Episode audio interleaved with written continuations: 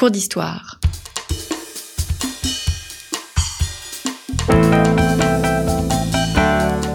Une émission de la rédaction de Storia Voce.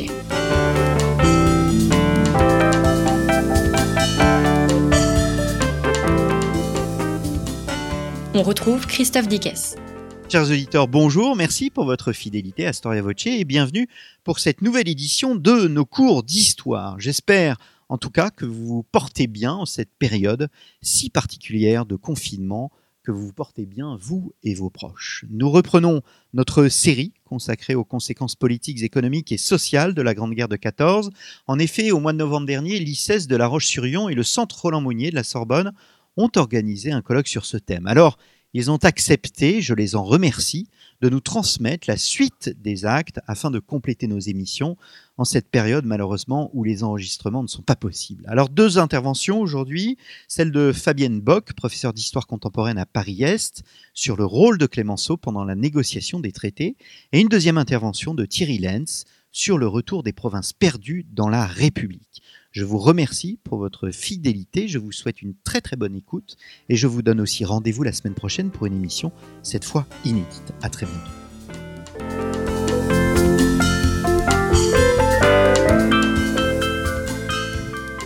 Euh, la communication de M. Thierry Lenz, qui est directeur de la Fondation de Napoléon et chargé de cours à SS, sur euh, le retour des provinces perdues dans la République.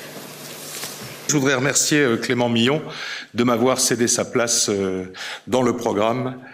Et nous y voilà. Donc, euh, nous avions vu l'année dernière que le premier des buts officiels de la République, ou de la France en guerre, pendant quatre ans, c'était le retour des provinces perdues, qui a été acté par la Convention du 11 novembre 1918 et confirmé en droit avec un effet rétroactif à la date de l'armistice par le traité de Versailles, l'article 51, que je vous rappelle euh, ici. Alors, dès la signature de l'armistice, les autorités françaises ont décidé euh, de se mettre en place, de réorganiser euh, les provinces. Euh, mais restait à faire une réintégration de l'Alsace et de la Moselle, comme on dit aujourd'hui, on disait l'Alsace-Lorraine à l'époque, dans l'ensemble français, ce qui ne se fit pas sans tâtonnement et sans quelques erreurs qui firent un moment vaciller le, pro le processus. D'abord parce que euh, le duo Clémenceau-Jeannet, on va s'occuper de Jules Jeannet dans quelques instants, euh, a voulu euh, tout simplement plaquer un modèle jacobin sur une Alsace-Lorraine qui avait été quand même séparée de la mère patrie pendant près d'un demi-siècle. Alors après les entrées triomphales, dont nous avions parlé l'année dernière, les défilés, les visites officielles, les discours, ou même la joie, c'est l'image en bas à gauche, d'apprendre que le Tour de France 1919 passerait à Metz et à Strasbourg. Je vous signale que l'étape qui les faisait quitter la Lorraine, c'était Metz-Dunkerque, elle faisait 468 kilomètres. Euh, et elle a été gagnée par le, Belge, le Belge Firmin Lambeau, qui a d'ailleurs lui-même gagné le Tour cette année-là. Je disais ça pour euh, Serge Schweitzer, mais quand il sera là, il faudra euh, l'informer de toutes ces informations sur le Tour de France dont il est fan. Alors, après tous ces, ces, moments de, de joie, il a fallu bien sûr se mettre au travail, et force est ici de constater que les autorités françaises n'ont pas, pas mis, à partir de 1918, le même doigté qu'avait mis Bismarck en 1871. Parce qu'on voulait aller vite et, dans l'esprit de beaucoup, plaquer purement et simplement le système français sur les chères provinces, comme on les appelait. Et pour conduire la réintégration, le président du Conseil, euh, qui était aussi ministre de la Guerre, Georges Clémenceau, a choisi, a choisi un de ses proches, Jules Jeannet, que vous avez ici. Euh, C'est euh, le père de l'autre et le grand-père de l'autre. Euh, passa vite pour un homme, disent les historiens locaux, conduit par l'idéologie jacobine d'une république une et indivisible. Alors pour préparer le retour des provinces depuis euh, février 1915, on s'était pourtant donné beaucoup de mal pour étudier la façon dont on allait euh, procéder. On avait créé une conférence d'Alsace-Lorraine qui avait été présidée par euh, Louis Bartou et dans laquelle On avait mis toute une série de personnalités qualifiées, anciens députés lorrains, euh, euh, anciens fonctionnaires qui avaient travaillé, ils étaient bien sûr encore vivants, qui avaient travaillé dans les anciennes provinces. Dans les personnalités qualifiées, je sais que je vais m'attirer les applaudissements de l'ICS. Il y avait Maurice Barrès, évidemment, qui est là, voilà, et François de Vindel, en bas à droite, on l'applaudit moins, mais vous verrez tout à l'heure qu'il a joué un rôle. Alors au printemps 1917, euh, on créa un service d'Alsace-Lorraine au sein de l'état-major, donc concurrent de la conférence d'Alsace-Lorraine, puisqu'il était entendu que les régions libérées seraient placées sous régime militaire euh, provisoirement. Alors ces organes furent supplantés à partir du 15 septembre 1918, sur décision de Clémenceau, par un service général d'Alsace-Lorraine directement rattaché à la présidence du Conseil, ce qui ressemble bien aux méthodes du personnage, parce qu'il avait décidé de prendre l'affaire de la réintégration des provinces en main. Il confia donc euh, l'affaire à Jules Jeannet, qui était à l'époque secrétaire d'État à la présidence du Conseil, qui devait diriger le retour des provinces dans la République, mais depuis Paris. Alors, pour euh, euh, travailler sur place, on envoya un haut commissaire, le conseiller d'État Georges Maringer, celui du milieu, euh, qui était le beau-frère de Jeanneney, ben voyons, et qui était alors directeur de la Sûreté nationale, ce qui vous montre le niveau euh, d'administration où on voulait placer tout ça. Il ne recevait ses instructions que de la présidence du Conseil et donc de, de Jeanneney. Il était en principe seul en charge de l'administration générale et il réunissait sous son autorité, disait le texte, tous les services afférents. Il était assisté de deux commissaires, l'un à Metz qui était euh, Léon Mirmand, ancien sous-préfet en Meurthe-et-Moselle pendant la guerre, et l'autre à Colmar, j'ai malheureusement pas trouvé la photo de, du conseiller d'État Henri Poulet, qui, comme leur patron, étaient tous deux euh, radicaux socialistes et avaient une réputation de euh, jacobins centralisateurs, et au moins pour le second Poulet, aucune connaissance de la langue allemande. Une des premières décisions du Haut Commissariat fut de rétablir les anciens noms des départements, Moselle, Haut-Rhin, Bas-Rhin. Euh, une loi du 17 octobre 1919 rétablit les arrondissements et on décida grosso modo de ne pas modifier la géographie par rapport à ce qu'elle était euh, euh, en 1871. Et donc en 1922, on créa le fameux département du territoire de Belfort qui, jusqu'à ce moment-là, n'avait pas un statut de département.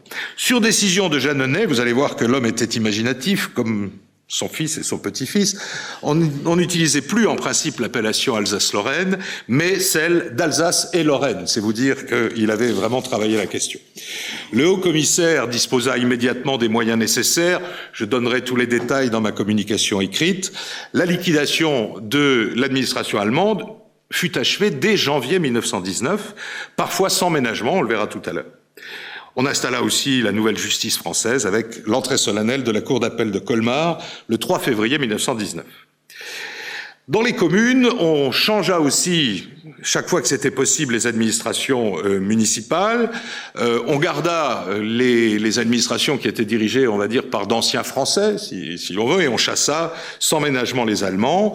Dans les grandes villes, on créa deux délégations municipales, enfin des délégations provisoires, pardon, municipales provisoires, en attendant les élections fixées à mai 1919. Vous avez ici l'exemple de Victor Prével, qui fut nommé maire de Metz, et de Léon, Léon Qui fut nommé maire de Strasbourg. Les noms des communes furent euh, refrancisés.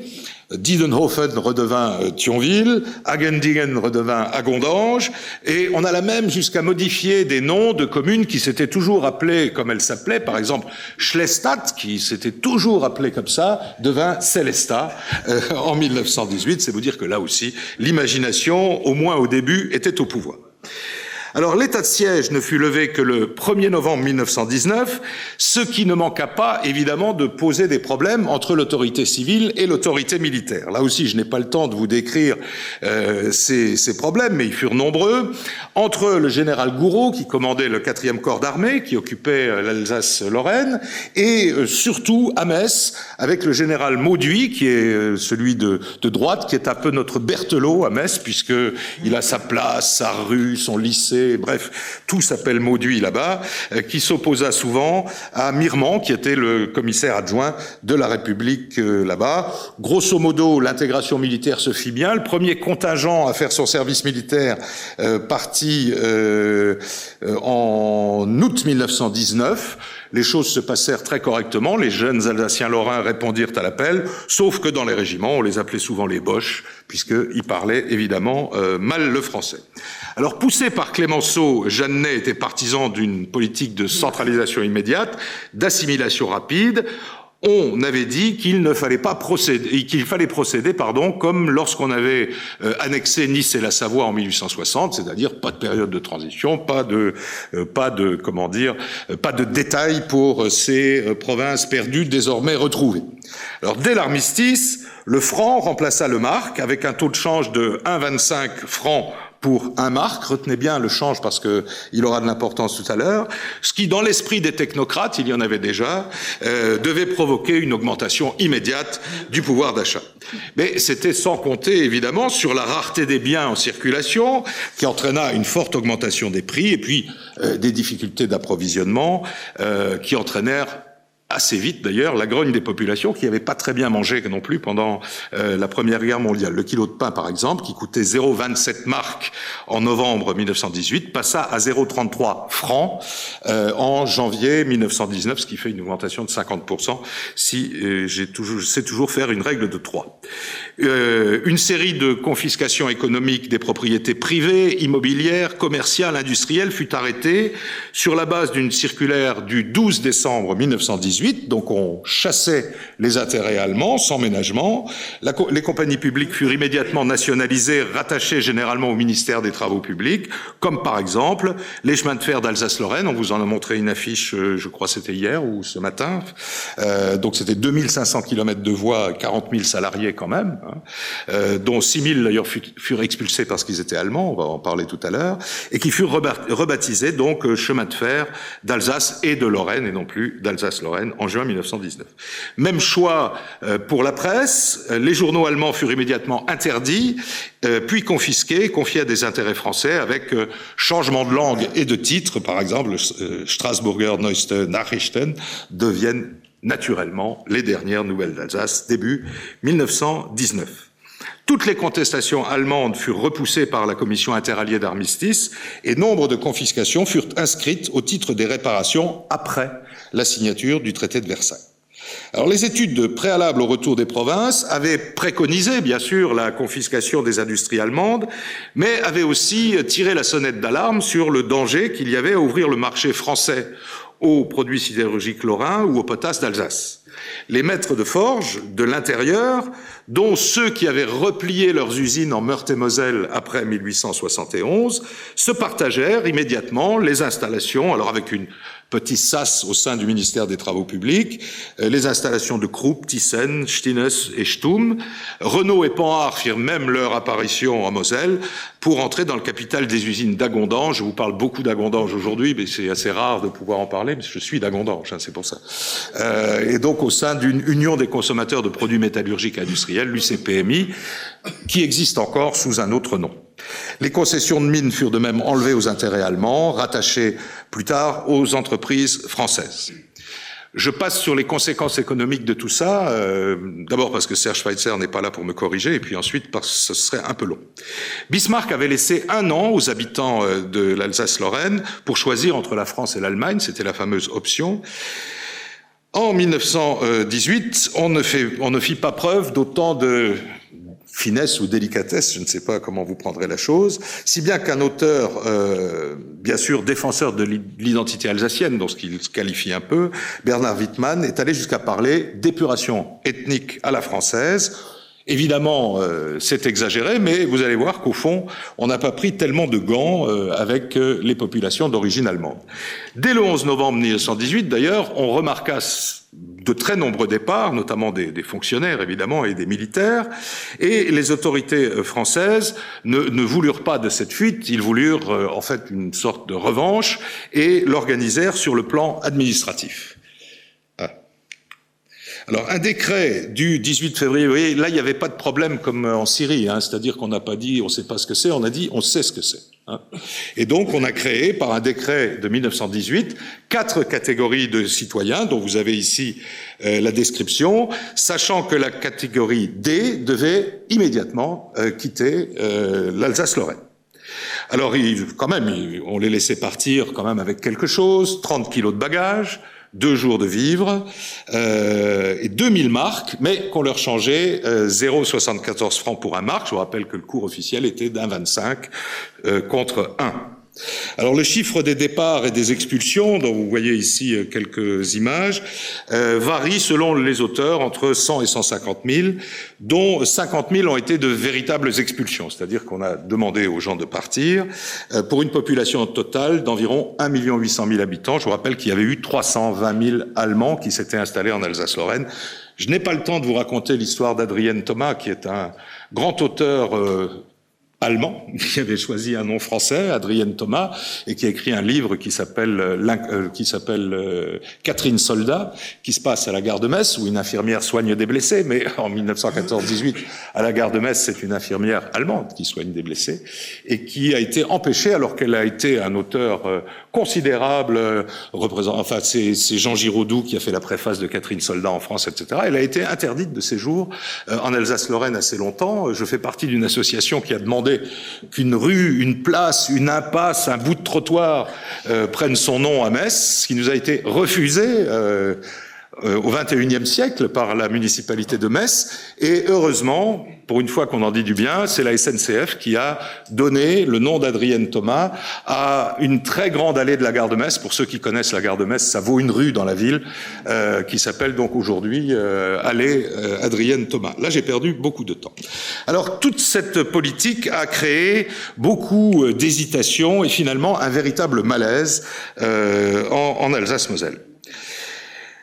Louis Bartou, qui présidait la conférence d'Alsace-Lorraine, avait essayé de mettre en garde Clémenceau, mais pouvait-on mettre en garde Clémenceau en lui disant qu'il fallait euh, être prudent et amener tout doucement les populations à réintégrer l'ensemble français, ce que le Tigre, évidemment, ne voulut pas entendre et secondé comme il était par l'excellent Jeannenet, euh, tout se passa évidemment comme Bartou euh, l'avait craint.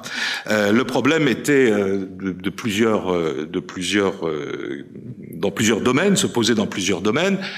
L'enseignement d'abord, je, je, dois résumer, mais dès le retour des Français, on a décidé que les cours se feraient en français devant des enfants, des élèves de collège, voire même des étudiants dans les universités, qui ne parlaient pas un mot de français. Hein. je vous rappelle que on avait eu deux générations, deux générations et demie depuis euh, l'annexion, et les gens parlaient allemand hein, dans, dans, ce pays-là. Euh, de même, euh, on a alors on a, épuré le corps enseignant, on a renvoyé tous les enseignants allemands et on les a remplacés donc par des Français, souvent par d'anciens militaires.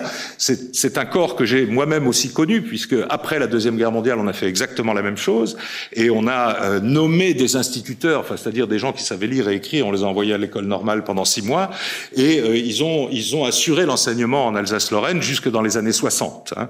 Euh, donc on a envoyé, là, compris euh, d'anciens poilus.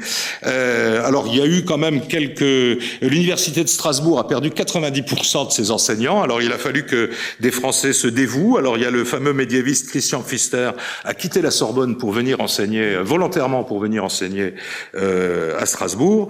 il est vrai qu'il était originaire d'Alsace. Et puis, il y a même eu une demande de, mutation patriotique euh, du professeur Léon Ambar, un professeur de médecine, qui lui aussi a demandé à euh, venir à Strasbourg. próximo. Question euh, cruciale pour les Alsaciens-Lorrains, c'est la question religieuse. La question religieuse était euh, posée puisque lorsque la France avait dénoncé le Concordat en 1905, euh, l'Alsace-Lorraine, elle, était allemande et donc le Concordat n'avait jamais été dénoncé en Alsace-Lorraine. Alors le premier mouvement évidemment de Clémenceau, alors surtout de Clémenceau, a été de faire table rase du, du, Concordat. Et c'est évidemment là que le problème euh, a été le plus grave. Alors il y avait le problème de la langue bien sûr, mais il y avait aussi ce problème parce que euh, comment dire le Concordat avait des implications dans pratiquement tous les aspects de la vie euh, de cette région. Par exemple chose qui n'étonne pas à mais qui étonne beaucoup dans l'enseignement laïque. Il y avait des croix, on faisait la prière le matin, et alors on faisait pas la vôtre, hein, on, faisait, on, en, faisait des vrais. Euh, et donc euh, tout ça, ça crée une véritable perturbation. Et je vous rappelle aussi que avec le Concordat, les ecclésiastiques étaient payés par l'État, euh, pasteurs protestants, euh, prêtres catholiques et euh, rabbins. Hein. Alors, de ces spécificités, l'excellent Jeannenet ne voulut pas euh, entendre parler et il provoqua immédiatement une levée de bouclier. Je vous donne juste quelques exemples. Un chanoine qui euh, écrit dans le journal Le Lorrain, le 4 mars 1919, L'Alsace et la Lorraine ne veulent et n'accepteront jamais le bénéfice des, des lois laïques, qu'il s'agisse de la séparation de l'Église et de l'État ou de l'école sans Dieu. Un archiprêtre, euh, quelques kilomètres plus loin, nous sommes fermement décidés à nous défendre contre le gouvernement français. S'il le fallait, euh, et s'il le fallait, nous défendrions nos libertés, nos institutions religieuses, etc., etc. Pétition à l'été 1919, 225 000 signatures sur une population euh, d'un million huit à peu près. Enfin, un peu moins à ce moment-là, un million cinq. Ces événements se déroulaient en pleine recomposition du personnel, politique euh, et euh, pour le malheur euh, des gouvernements français, les élections de 1919 euh, portèrent au pouvoir uniquement des députés du bloc national, 8 en Lorraine, 16 en Alsace. Et ce bloc de députés euh, bah, créa une espèce de sous-groupe euh, à l'Assemblée nationale, ce qui fait que euh, un des successeurs de Clémenceau, Alexandre Millerand, fut obligé de composer. Donc, euh, ah oui, mais ça largement. Hein. Euh, donc il euh, rappela Maringer, Maringer comme on devait l'appeler là-bas, et il nomma sur place un nouveau personnel, donna un budget autonome à l'Alsace-Lorraine pour plusieurs années, et nomma sur place les représentants des grands ministères, ce qui était, ce qui n'avait pas été fait jusque-là. Il parvint à renouer le dialogue et accepta de négocier. Alors, il ne resta, il, il alla à Strasbourg, lui, hein, comme au commissaire, Milran. Il, il, est resté un an et il fut remplacé ensuite par un préfet et ambassadeur qui s'appelait Gabriel à la Petite, euh, qui ne remit pas en cause la nouvelle politique. D'autant plus que euh, un second souffle allait arriver avec la nomination, on n'a pas eu le temps d'en parler, de Poincaré euh, à la présidence du Conseil. Poincaré avait été notamment sur la question d'Alsace-Lorraine, un adversaire euh, euh, résolu de la politique de Clémenceau. Là, il devient président du Conseil, donc il, met, il fait mettre à tout le monde de l'eau dans son vin. Alors, je vous la fais courte, puisque je n'ai plus le temps, mais on décida le maintien euh, du Concordat, alors avec la nomination, je sais bien qu'on aime bien les photos d'évêques à l'ICES, donc je vous en passe. Là, c'est l'évêque de Strasbourg euh, qui euh, s'appelait Charles Ruche et l'évêque de Metz, Jean-Baptiste Pelt. L'évêque allemand avait été chassé à coups de pied aux fesses alors que il avait été, euh, il avait été un assez bon évêque et assez modéré, y compris pendant la guerre. On nomma une commission de réflexion dont fit partie eh un homme politique qui commençait sa carrière, Robert Schuman, et on accepta des suggestions qui aboutirent à la création, j'attire votre attention sur la caricature en haut à gauche, enfin le, dessin d'humour en haut à gauche, euh, on créa ce qu'on appelle encore aujourd'hui le droit local. Vous savez qu'il y a des chaires de droit local dans les universités euh, de Lorraine, euh, et donc qui est un droit particulier, alors qui n'est pas que sur le, les aspects concordataires, mais le droit commercial n'est pas le même, le droit civil n'est pas le même, etc. Le, droit français, c'est d'ailleurs même parfois, parfois inspiré de tout ça. Vous savez que par exemple, la sécurité sociale d'Alsace-Lorraine rembourse à 90% et elle est bénéficiaire. Hein. Alors, c'est parce que les Français ne savent pas gérer, comme on dit là-bas. Euh, voilà. Alors, les, les, avancées furent un moment compromises par l'arrivée de Édouard Herriot, qui euh, lui reprit. Euh, repris le dossier comme s'il voulait appliquer immédiatement le, euh, droit français euh, sans discussion, mais il y eut euh, euh, les députés alsaciens-lorrains quittèrent la Chambre des députés le 3 novembre 1924, et c'est le successeur d'Édouard Herriot, Paul Pinlevé, qui définitivement, et nous sommes en 23 puisque c'est la, nous sommes, pardon, nous sommes mi-24, euh, c'est la date qu'on s'était fixée. Euh, c'est lui qui euh, finalement euh, remit euh, les choses telles qu'elles avaient été euh, définies par le, à la petite et puis Alexandre Millerand. il n'empêche que le malaise dura. Le malaise dura et il servit, il servira, puisque nous sommes en 1923, il servira de euh, fondement à l'autonomisme alsacien et euh, notamment alsacien. Il y a peu d'autonomisme en Moselle, on n'est pas très autonome, vous savez, on est bon. Euh, mais l'autonomisme alsacien et l'autonomisme alsacien, dont vous savez qu'il a eu un flirt euh, assez poussé hein, à certains endroits euh, avec le nazisme pendant la guerre, parce que euh, voilà, parce que peut-être un peu on avait le souvenir de ce comportement, un rien brutal euh, des Français. L'intérêt de tout ça, c'est de vous dire que le droit local était né de larges pans subsistent aujourd'hui. Le dernier que je vous citerai, c'est ce qu'on appelle l'indemnité euh, de difficulté de résidence, euh, de difficulté administrative, qui a été versée à partir de 1919 aux fonctionnaires français qui venaient travailler en Alsace-Lorraine. La difficulté administrative, c'était la langue, évidemment, à ce moment-là. Euh, c'est une indemnité qui a été rétablie en 1946 et j'ai le plaisir de vous informer qu'elle existe toujours. Donc, les fonctionnaires qui, les fonctionnaires, alors pas les hauts fonctionnaires, mais les fonctionnaires de catégorie euh, A, B, euh, enfin, etc., qui sont pas en poste de direction, touchent encore aujourd'hui une indemnité de difficulté administrative. Alors, quand même, elle est entre 1,19 et 5,37 euros par mois brut, mais il n'empêche qu'on n'a pas réussi depuis à la supprimer. J'en parlais avec un chef d'établissement euh, récemment qui disait on n'y touchera jamais parce que bien que ce soit pas du droit local, c'est rattaché au droit local, et dès qu'on veut toucher au droit local en Alsace-Lorraine, euh, c'est une jolie vengeance vis-à-vis de Jules Jeanneney, un peu aussi de son fils et de son petit-fils. Eh bien, euh, l'Alsace-Lorraine se regimbe. Je vous remercie de votre attention.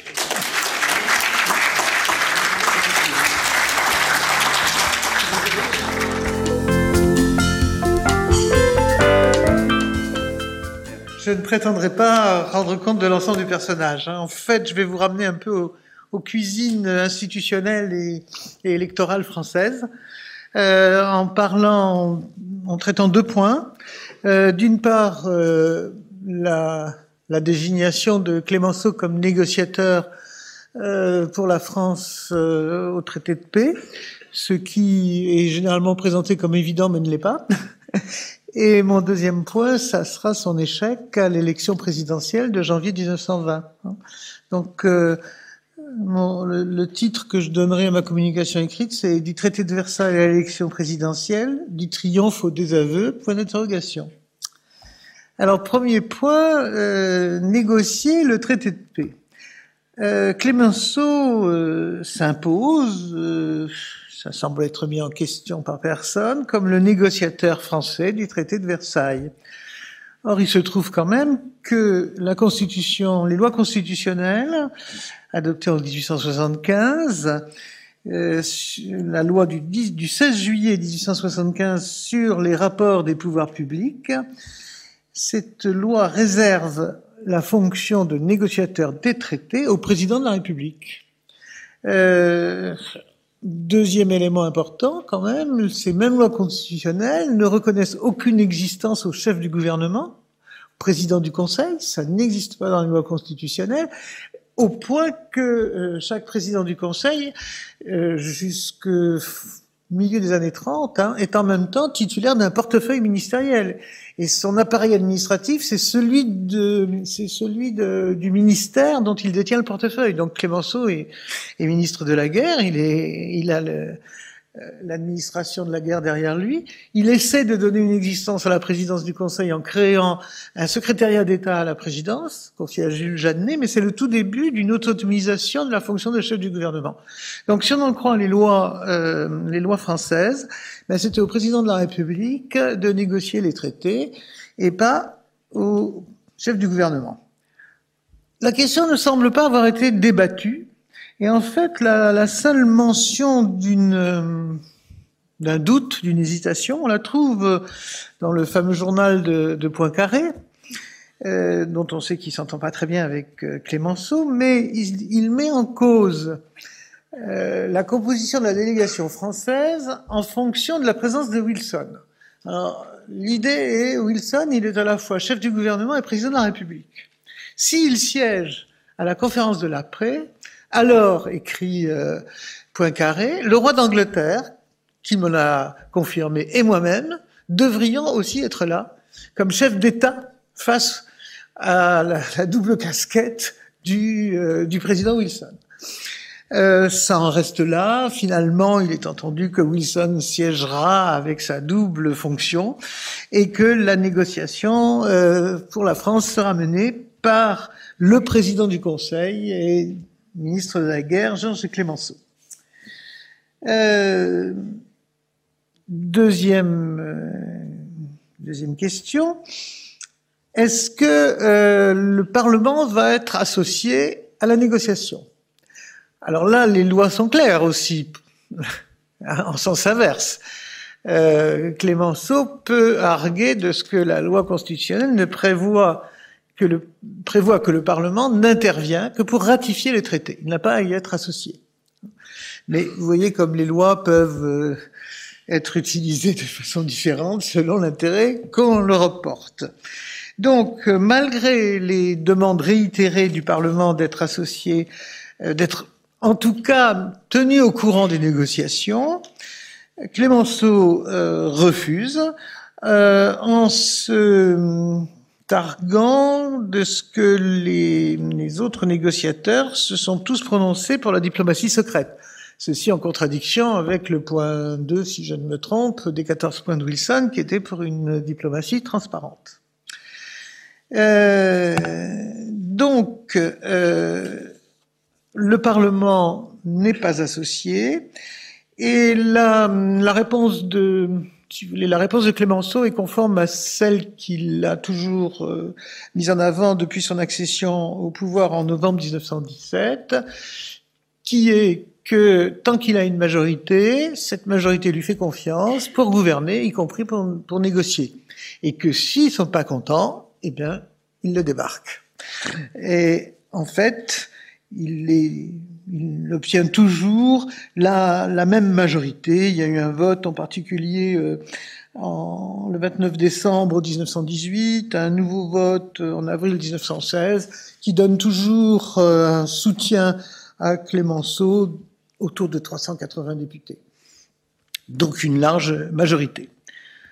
Donc la, la délégation euh, des négociateurs français, eh bien c'est les hommes que choisit euh, Clémenceau, en qui, à qui il a confiance. Deux membres de son gouvernement, deux ministres, euh, Stéphane Pichon, ministre des Affaires étrangères, dont on peut penser que c'est parce que c'était difficile d'écarter le ministre des Affaires étrangères, étant donné l'opinion qu'en général Clémenceau euh, révèle sur son ministre, euh, c'est pas vraiment euh, un personnage tellement important. Euh, le deuxième ministre, c'est le ministre de, des Finances, euh, Klotz, lui, lui, elle, elle Klotz, j'oublie son deuxième prénom, c'est pas Louis Ludovic, mais quelque chose comme ça, en qui il a une confiance aussi modérée. Il y a le secrétaire général du Quai d'Orsay, Jules Cambon, qui fut ministre, qui fut ambassadeur à Berlin euh, juste avant la guerre. Et puis, sans doute, le personnage le plus important, c'est André Tardieu, hein, député, euh, proche, euh, vraiment proche de, de, de Clémenceau, et hum, il semble bien que le mémorandum sur lequel Clémenceau va s'appuyer pour défendre la position française pendant toute la négociation, c'est celui dont il a demandé la rédaction à Tardieu en janvier 1920 euh, et qui est publié par Tardieu dans l'ouvrage intitulé La paix, paru en 1921. Euh, les, les déclarations propres de Clémenceau sur ce qu'il attend de la paix sont généralement très générales et très vagues. Il se borne généralement à demander une paix juste et les, modalités de, cette paix juste qui va protéger la France, c'est surtout dans le mémorandum de Tiers-Dieu qu'on qu'on les trouve, où il est bien assuré que la France n'a pas d'ambition territoriale, mais doit assurer sa sécurité par l'occupation permanente de la rive gauche du Rhin, avec des têtes de pont sur la rive droite. Euh, donc c'est la base euh, rédigée par Tardieu que défendra Clémenceau. Alors le traité euh, revient pour ratification au Parlement. Il y a un mois de débat, un tout mois de septembre. Euh, les débats sont importants surtout à la Chambre, moins au Sénat qui euh, en traitera en seulement deux trois jours, mais à la Chambre il y a un mois de débat avec, euh, disons trois, deux, deux positions hostiles au traité, l'une plutôt venant de la droite qui trouve que ce que qu'obtient la France est insuffisant, en particulier sur la question de la rive gauche du Rhin et sur le maintien de l'unité allemande.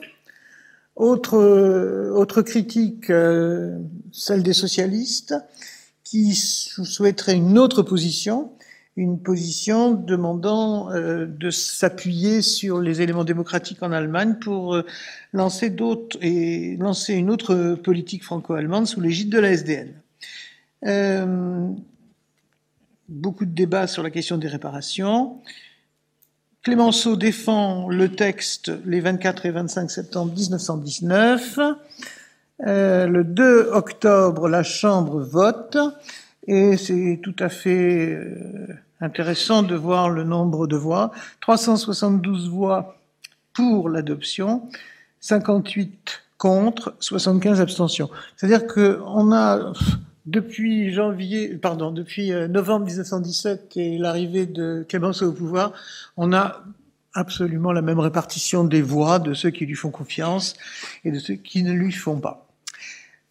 Donc on peut dire que, et ça, un de mes collègues en parlera après, euh, les commémorations de 1919, on peut dire que octobre 1919 constitue un sorte de point d'orgue politique dans la euh, dans la carrière de, Clémenceau.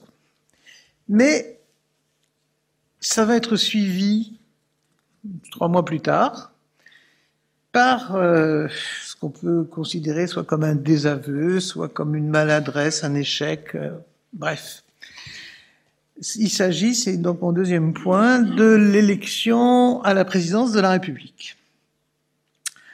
Donc le septennat de Poincaré, qui a été élu en janvier 1913, s'achève au début de l'année 1920.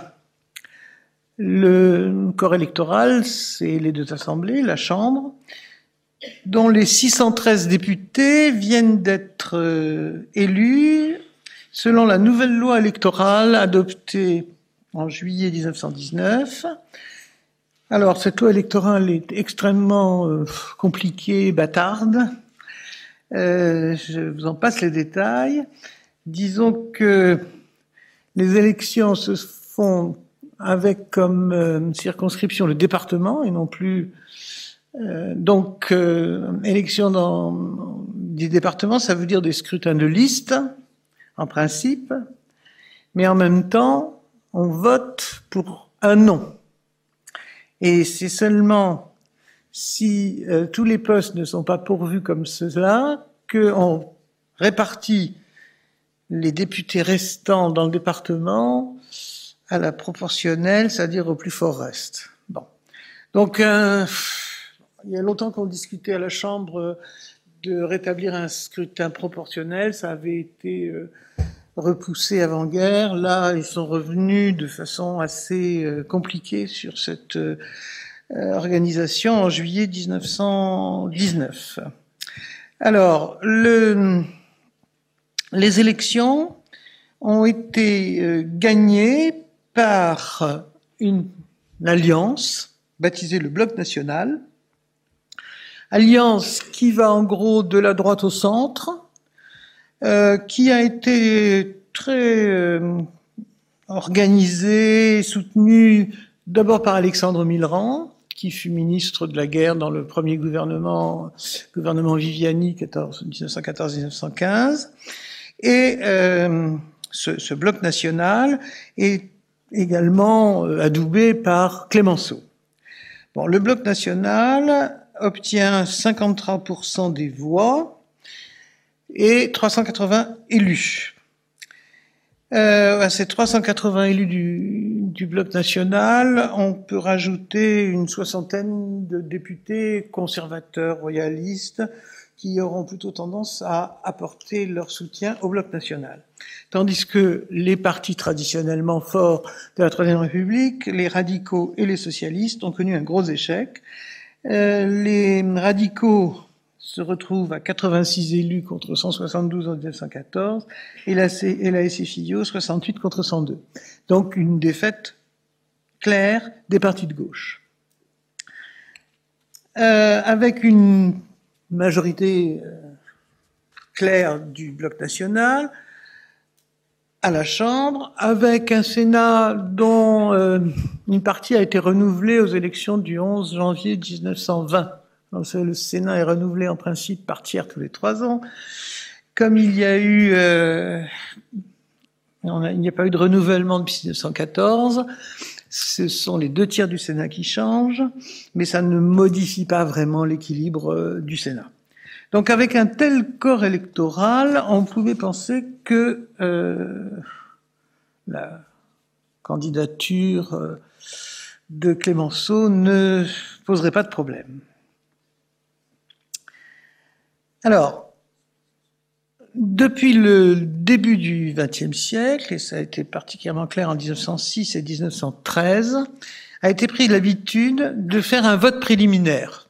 Un vote préliminaire, les deux chambres se réunissent de façon non officielle et votent pour un candidat. Euh, on a beaucoup insisté d'ailleurs sur le rôle qu'avait joué Clémenceau dans la fabrication des présidents. Hein, on l'appelait le faiseur de présidents. Alors il a quand même connu un échec en 1913, puisque le, vote préliminaire avait donné euh, euh, une indication qui était que le bloc républicain ou le bloc des gauches, comme on veut l'appeler, voterait pour le sénateur Pams, qui était un individu sans grande envergure. Et euh, il y avait en face de lui Poincaré, qui représente, disons, le centre droit. Donc, après euh, le, ce vote préliminaire, euh, Clémenceau est allé en délégation, accompagné d'Émile Combes, de Caillot, de Clémentel. Ils sont allés trouver euh, euh, Poincaré pour lui demander de se retirer, pour laisser la place au sénateur Pams, désigné par le Bloc des gauches. Poincaré a refusé et il a été élu. Donc, échec de la stratégie habituelle de Clémenceau, ce qui laisserait à penser qu'il n'est pas si bien armé que ça pour faire les élections présidentielles. Euh, et c'est aussi une des sources de la profonde animosité entre Poincaré et Clémenceau.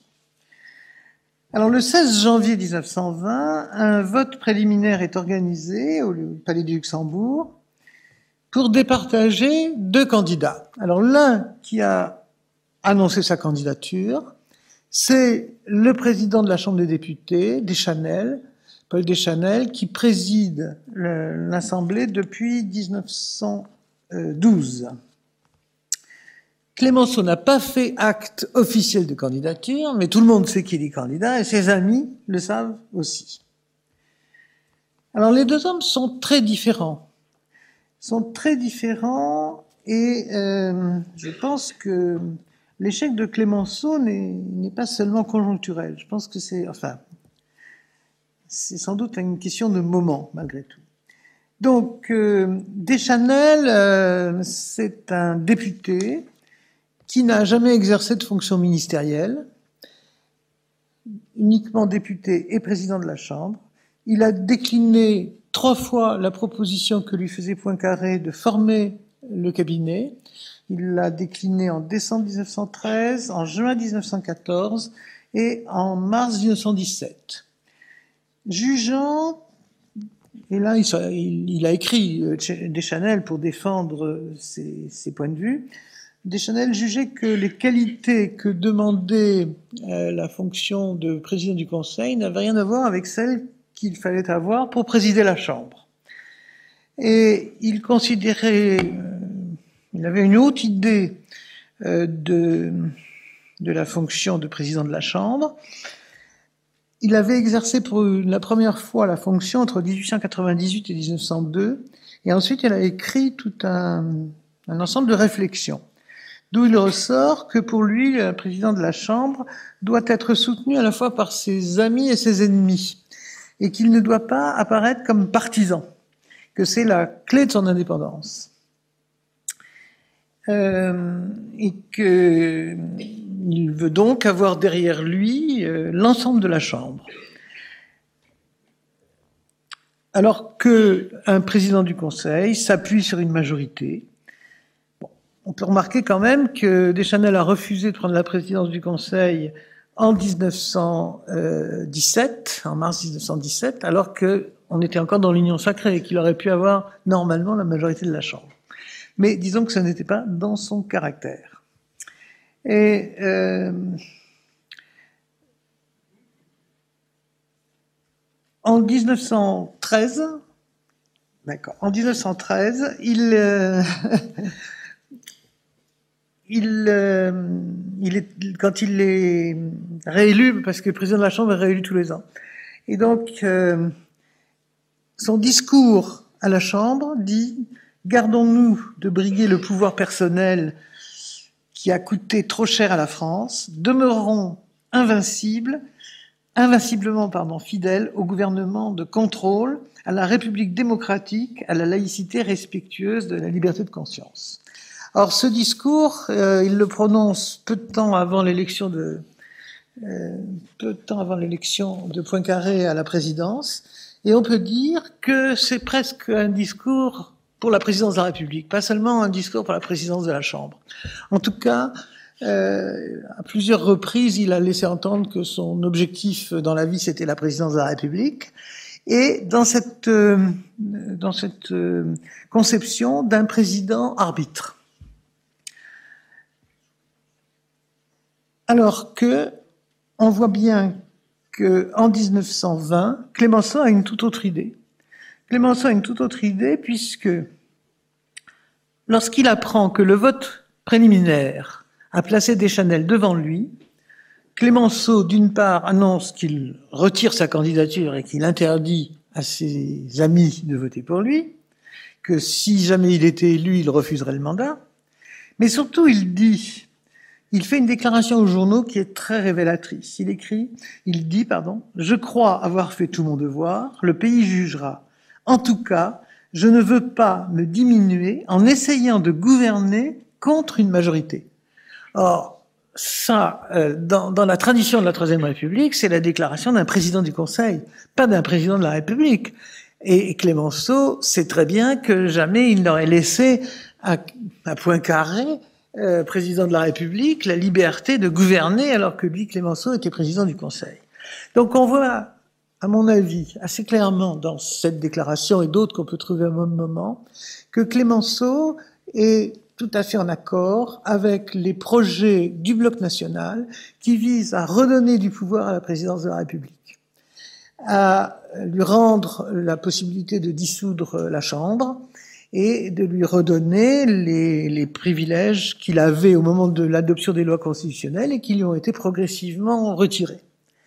Donc, je pense qu'il y a là deux, euh, deux conceptions différentes de la, de la présidence de la République celle de, Deschanel dans le droit fil de ce qui s'est passé depuis 1880, grosso modo jusqu'en 1920, celle de Clémenceau qui anticipe celle, que sera, celle qui, sera celle de Millerand euh, en 1921, puisque la présidence de Deschanel s'achève très brièvement. Donc, Clémenceau retire sa candidature et le 17 janvier, Deschanel obtient 734 voix c'est le mieux élu de tous les présidents de la République, hein, puisque euh, il y a 900 députés en tout, donc il a une majorité absolument écrasante. Mais il finira euh, rapidement son mandat en tombant d'un train, c'est connu, mais je, pense qu'on on est trop méchant avec ce pauvre Deschanel qui a des aspects beaucoup plus sympathiques que ça. Merci.